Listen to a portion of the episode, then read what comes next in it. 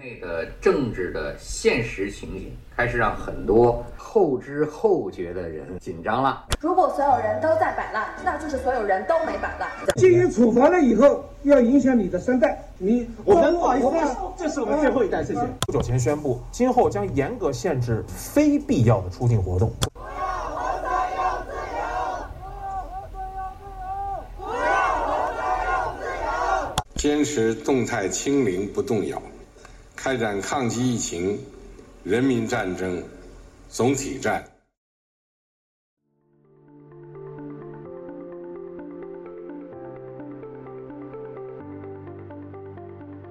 二零二二年即将过去，中国数字时代为读者整理了年终专题，共八份。包括年度网络流行语、年度四零四文章、年度敏感词、年度翻车现场、年度每日一语、年度名场面、年度新生媒体和年度人物。本篇是年终专题的第一篇，下一篇是年度四零四文章。润摆烂，最后一代不做昌鬼，可惜不是你。中国数字时代整理了二零二二年年度网络流行语。在筛选的过程中，我们综合考虑了相关词汇的流行程度与重要新闻的关联度和它们的反讽或抵抗色彩。从今年的年度流行词中可以感知到，二零二二年对于绝大多数中国人来说是相当不易的一年。这一年，润学成为了一门显学，许多人见面不再是问吃了吗，取而代之的是润了吗？考虑润吗？面对严苛的防疫政策和一键三连的最高领袖，移民成为了一个从中国富裕阶层到工薪阶层都在思考的选项。而相比于去年还略带浪漫主义色彩的躺平，今年的消极抵抗方式摆烂则更为直接。当然，现实也更加残酷。严苛的防疫政策之下，中国经济持续下行，大量人口失业，连被普遍视为上岸首选的。互联网大厂和政府公务员也难逃裁员和减薪的命运。面对肆无忌惮的公权力，我们是最后一代和我们不做昌鬼，成为年轻一代抵抗者的心声。最后一代让自己没有了可以被公权力威胁的软肋，不做昌鬼，则让恐惧和愤怒化为行动，成为一个勇敢的人。荒诞依然是中国的日常。一首梁静茹十七年前的情歌，可惜不是你，今年屡次成为禁歌。原因是人们总在一些政要名人去世的时候，第一个想到怎么不是他？现象级带货主播李佳琦因为展示了一个坦克造型的冰淇淋而消失三个多月，间接让不少年轻人了解了六四事件，而更发展出一个李佳琦悖论：一个人如果想要不辱华，他就要对所有辱华的点了如指掌，那么他就已经辱华了。在即将过去的二零二二年，我们一起回顾这十个网络流行词。一润，润的汉语拼音是 R U N，而 R U N 在英文里又有 run 逃跑的意思，所以润在中文语境下几乎等同于移民，但尤其指因不满政治因素又无力改变的情况下而选择的移民。有没有想过要那个润出去？嗯，心里可能想润，但可能现实不一定会润。其实有一点点。决定要把自己的孩子或者家人送去海外，这种情况还是有的。有啊，但是不给不给走呀。我感觉多多少少还是会有一点的这种。啊，有一说一，确实有，肯定有的。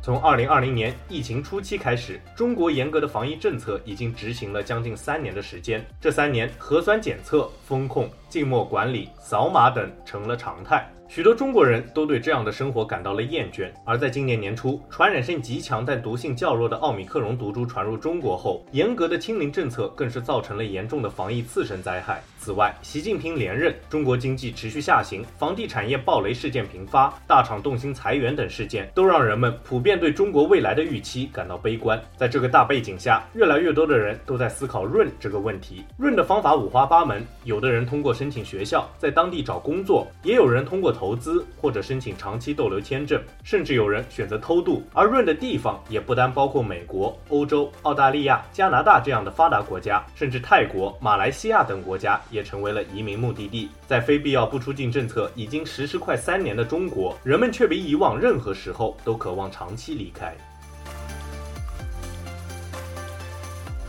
二摆烂，摆烂一词源于 NBA 联赛，英文是 put rotten，指一些球队通过故意输球的方式让排名尽量靠后，目的是为了在第二年的夏季联赛能有更好的顺位。英文本意是有一定策略性的输，较类似于田忌赛马中的比赛策略，但在中文语境中，这个词的含义有所变化，更类似于破罐子破摔，只当事情已经无法向好的方向发展，于是就干脆不再采取措施加以控制，而是任由其向坏的方向继续发展下去。摆烂在二零二二年被网民的使用频率甚至超过二零二一年兴起的热词“躺平”，某种程度上，这也反映了疫情三年人们心态的变化。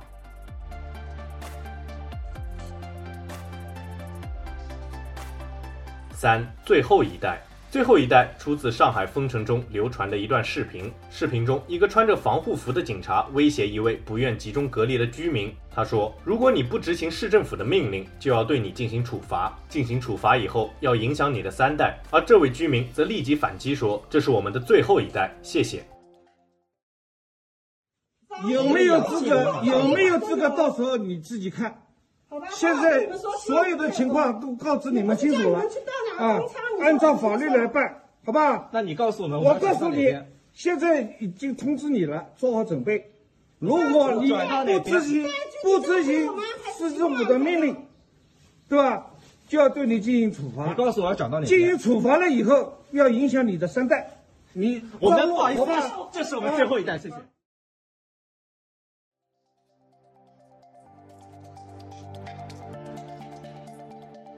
这个视频中最后一代的表述迅速引发了共情，人们纷纷在社交媒体转发这段视频，并重复这个词，而当局也对此进行了严格的审查。在执行清零政策的过程中，公权力威胁公民的事件屡见不鲜。十一月底，居委会的工作人员就在开会时讨论如何整肃不听话的辖区居民，其中一句“他的软肋其实是他的儿子”令人印象深刻。我们是最后一代，正是一个公民对这种肆无忌惮的公权力一种最为悲壮而又无奈的回。回应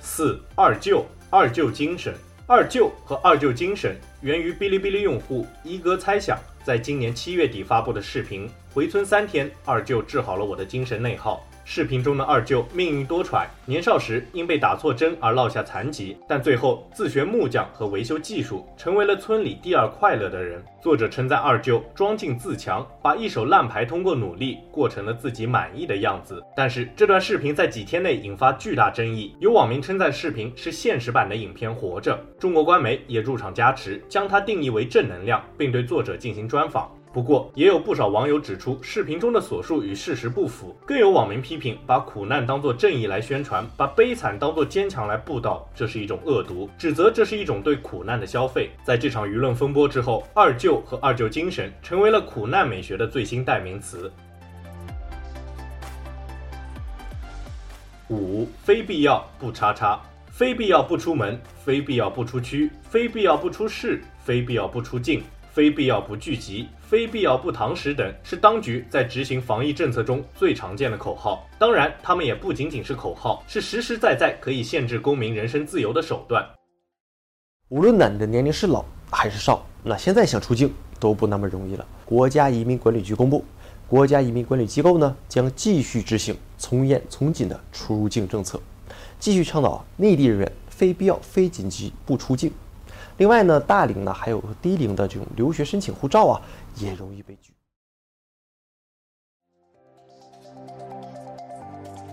层层加码之下，非必要不叉叉更是演化出了各种版本。非必要不出校，将学校变成了监狱，被封控到疯的大学生只能在操场爬行进行抗议。非必要不返乡，将回家过年变成了犯罪，先隔离再拘留。有恃无恐的官员董洪创造出了恶意返乡这个极尽冷血和荒诞的词汇。令人啼笑皆非的是，在十二月新十条实施之后，非必要不叉叉也调转了方向。多地政府倡导非必要不做核酸，领导人一个观念：昨日之必须要，变成了今日之非必要。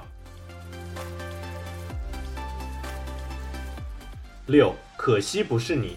可惜不是你，是马来西亚歌手梁静茹的一首情歌，收录于她二零零五年的音乐专辑《丝路》中。歌词表达的是失去爱人之后的惋惜之情，本身并没有政治含义。但近年随着人们对习近平执政的不满加剧，可惜不是你和由习和足组成的字“粹”。电视剧《甄嬛传》中诅咒雍正去世的梗“信女愿终身如素”与摩哈文化中加一 s 对应，暗指给习近平的寿命减一 s 的减一秒一样，成为了不少网民在名人，尤其是政要离世时经常转发的歌曲。你即代指习近平。二零二二年，有不少世界级的政要离世，包括日本前首相安倍晋三、英国女王伊丽莎白二世、前中共领导人江泽民等。而可惜不是你，每次都要成为不少网民转发的起脆金曲。而包括网易云音乐、QQ 音乐等在内的中国音乐网站，也都在相应时段禁止了这首歌的转发。七，李佳琦悖论。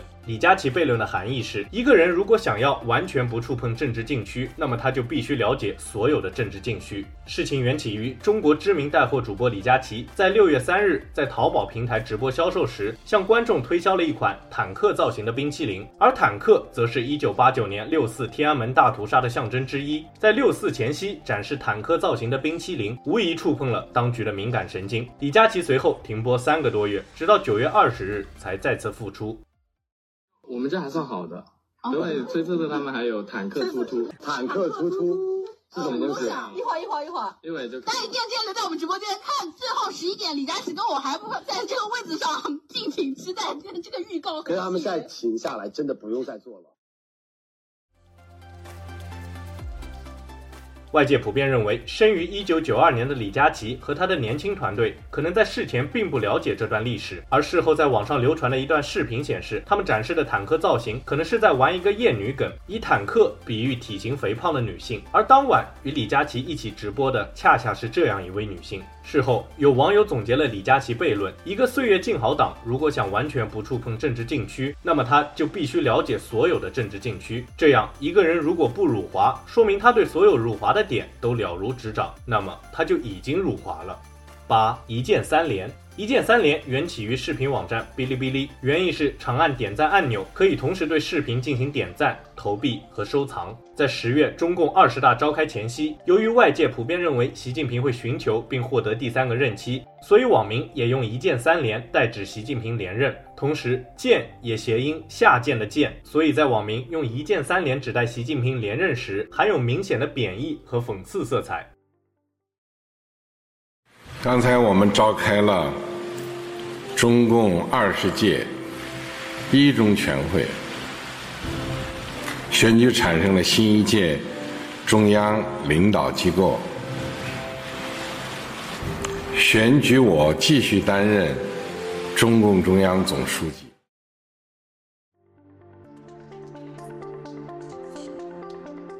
十月二十三日，在紧接着二十大的二十届一中全会上，习近平果不其然打破了江泽民和胡锦涛的先例，获得了三连。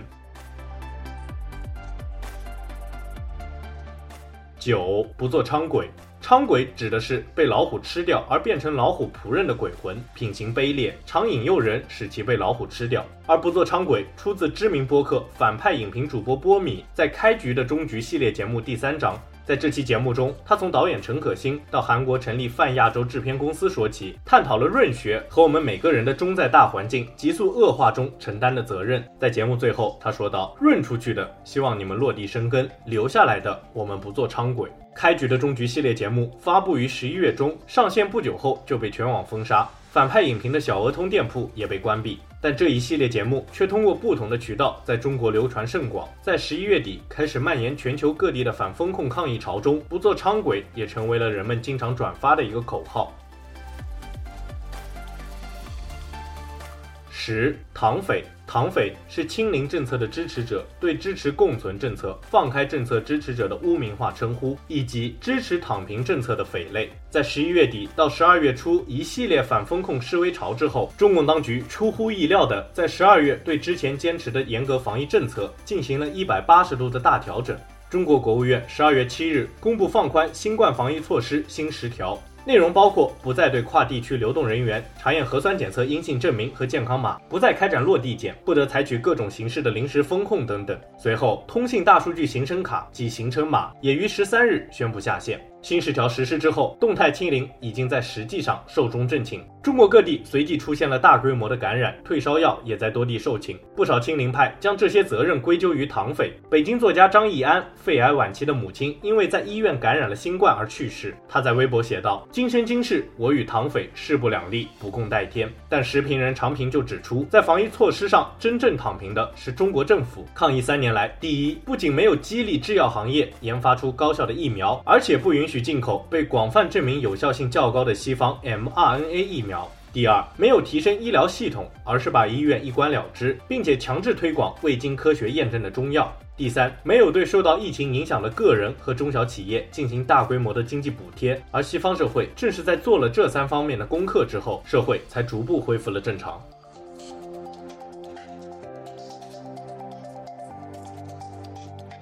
回看这十个关键词，与中国社会的每个人都息息相关。也许我们只是被时代洪流裹挟着的一片水花，而我们唯一能做的，就是铭记发生过的事，铭记站出来的人，并将这些意志坚持下去。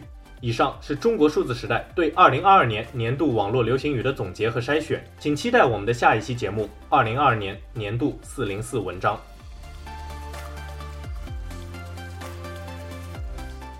中国数字时代 CDT 致力于记录和传播中文互联网上被审查的信息，以及人们与审查对抗的努力。欢迎大家通过电报 Telegram 平台向我们投稿，为记录和对抗中国网络审查做出你的贡献。投稿地址请见文字简介。阅读更多内容，请访问我们的网站 cdt.media。